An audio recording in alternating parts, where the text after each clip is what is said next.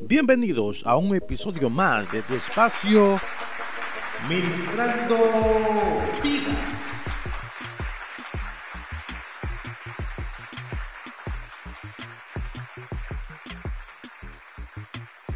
Mi nombre es Jesús Pérez. Grabamos desde la República Dominicana para el mundo. Bendecimos en el nombre del Señor a todo lo que escuchan este podcast. Muchas gracias a todos. Como siempre, saludamos a todo aquel que se empeña en llevar el Evangelio de Jesucristo a toda vida, a toda criatura así como lo dice la santa palabra de Dios en Juan 3:16, eh, porque de tal manera amó Dios el mundo que ha dado a su Hijo unigénito, para que todo aquel que en él cree no se pierda, mas tenga vida eterna. Esta es la encomienda que tenemos, predicar, llevar el Evangelio a toda criatura.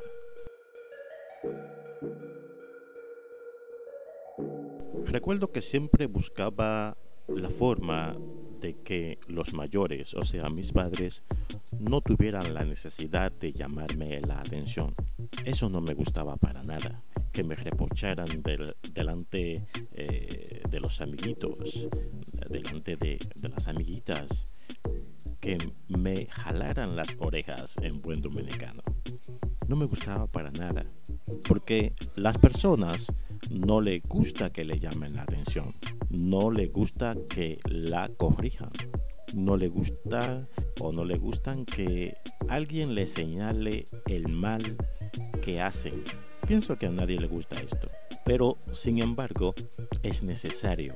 Es necesario que siempre eh, tengamos a alguien que sea de nuestro bastón, que sea nuestro guía, que nos llame la atención. Por eso, en la oración del Padre nuestro, eh, esta oración que nos la enseñó Jesús empieza con Padre nuestro, valga la redundancia, mostrándonos y enseñándonos que tenemos un Padre. Por eso la oración del Padre nuestro reza de esta manera, Padre nuestro, empieza, Padre nuestro que estás en los cielos.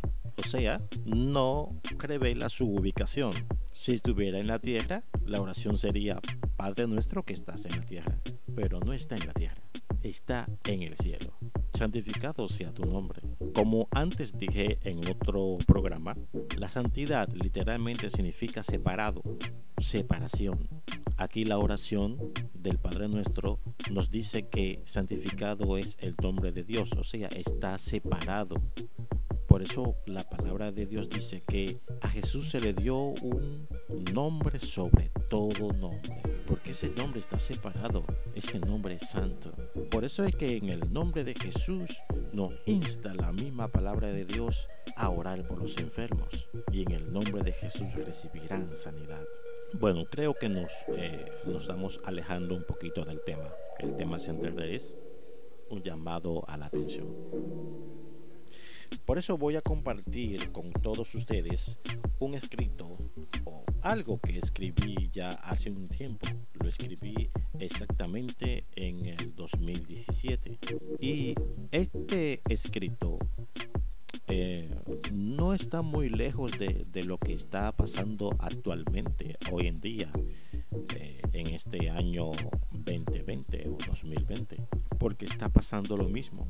Siempre he dicho que vivimos en un mundo cíclico, donde todo se repite, donde todo vuelve, es como una rueda donde todo se va repitiendo, donde todo se va reciclando.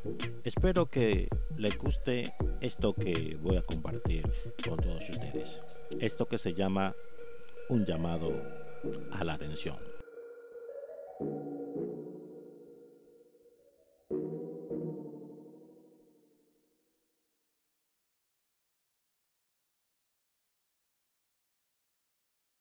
Un llamado a la atención.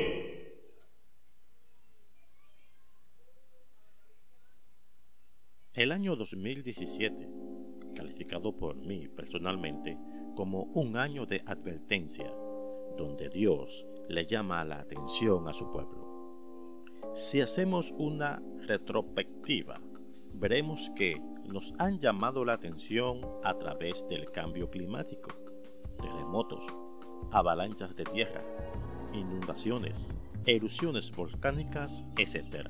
Estamos experimentando, me atrevería a decir con mucho cuidado, una pre-tribulación, donde cada noticiero televisivo augura siempre lo peor. Pero hay oportunidad. El Señor a través de su palabra nos dice que a pesar de todo, el alboroto no es el fin. ¿Qué significa esto? Que nos muestra la oportunidad de reconciliar nuestras vidas con Él. Arrepentirnos. Apartarnos del pecado. La palabra dice que mientras el día dure, hay oportunidad de sembrar en nosotros y en los demás el mensaje de Jesús. Así que, en vez de alejarte, acércate. No permitas que los rumores nublen tu capacidad de racionar ante lo más importante, que es hacer de nuestro Señor Jesucristo nuestro Salvador.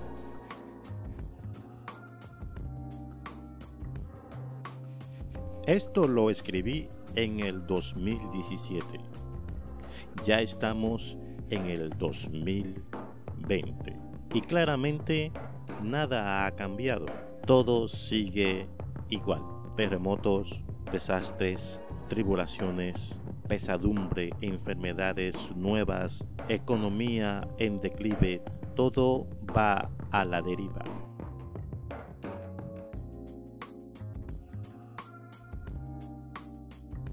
Por esta razón, lo que amamos a Dios, lo que amamos eh, las almas, no nos cansamos de decir, de repetir, que es necesario que la humanidad reconozca en dónde está parada, que haga un stop y analice sus vidas. La palabra de Dios dice, paraos por los caminos, preguntad por la senda antigua y andad por ella. Esa senda antigua es Jesucristo, porque Él mismo dice, yo soy el camino, la verdad y la vida, y nadie va al Padre si no es por mí. Parado por los caminos, como ya antes dije, el camino antiguo que es Jesucristo, entonces el mundo tiene que pararse, detenerse y ver por qué camino o por cuál camino está caminando para tomar nuevamente el redir, el camino que no puedes o nos puede, perdón, conducir hacia el cielo. Y me voy a despedir ya con este verso bíblico que se encuentra en Segunda de Crónicas. Segunda de Crónicas, capítulo 7, su verso 14.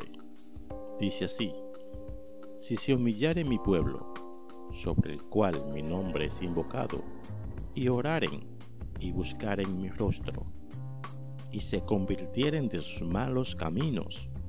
Entonces yo oiré desde los cielos y perdonaré sus pecados y sanaré su tierra. Todos nosotros deseamos que el Señor sane nuestra tierra. Pero ¿cómo puede sanar nuestra tierra si no nos apartamos del pecado?